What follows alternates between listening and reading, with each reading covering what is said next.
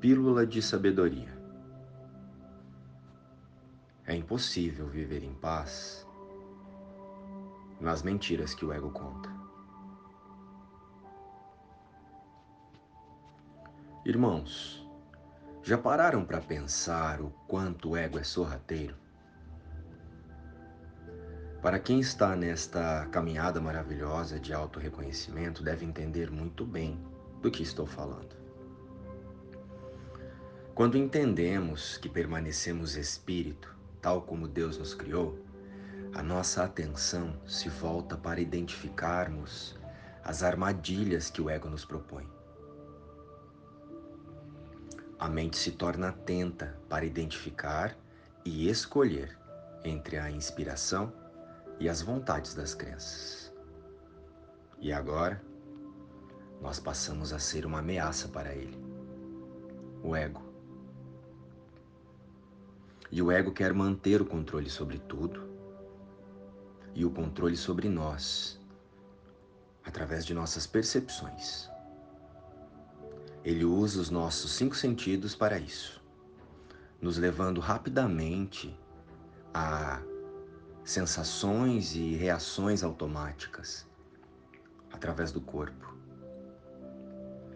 Mas precisamos lembrar que a vida não está no corpo. A vida está na mente. Estamos o tempo todo na mente e nunca em outro lugar. Embora os nossos condicionamentos sensoriais queiram dizer e tentar provar o contrário. O desconforto e o conflito nunca está no cenário. Eles habitam a mente do pensador do cenário. Acreditamos que passar mal, viver em conflitos, sofrimentos, angústias e lutas é um mal necessário para chegar a algum lugar aqui no mundo ou ser alguém na vida. A vida polarizada entre o bem e o mal, o bom e ruim. Esta que o ego tenta tornar real através deste personagem que estamos imaginando ser agora. Mas a verdade é que o mal nunca é necessário. A verdade é que o mal não existe. Resumindo, o mal não é necessário porque ele não existe. O mal é uma decisão na mente do pensador do sonho de separação de Deus.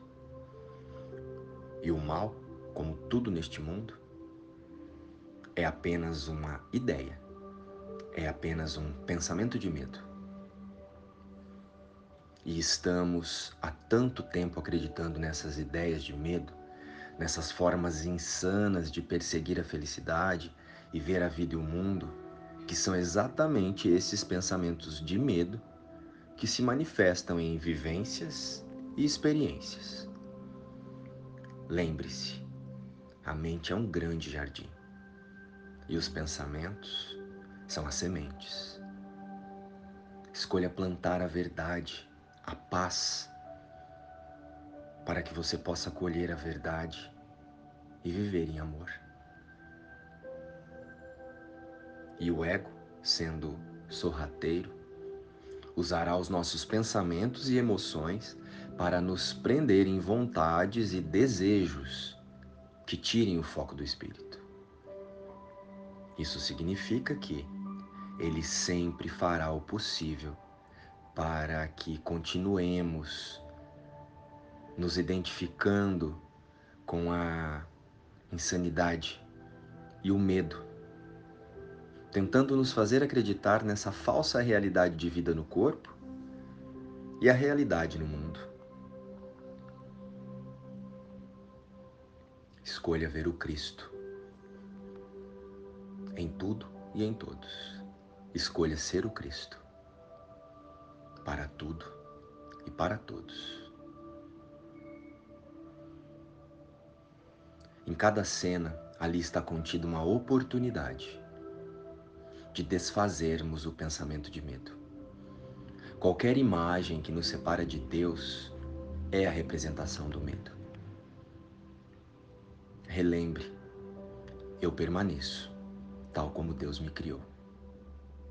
Espírito, luz e paz. Texto de Rodrigo Burgarelli. Inspiração livro Um Curso em Milagres.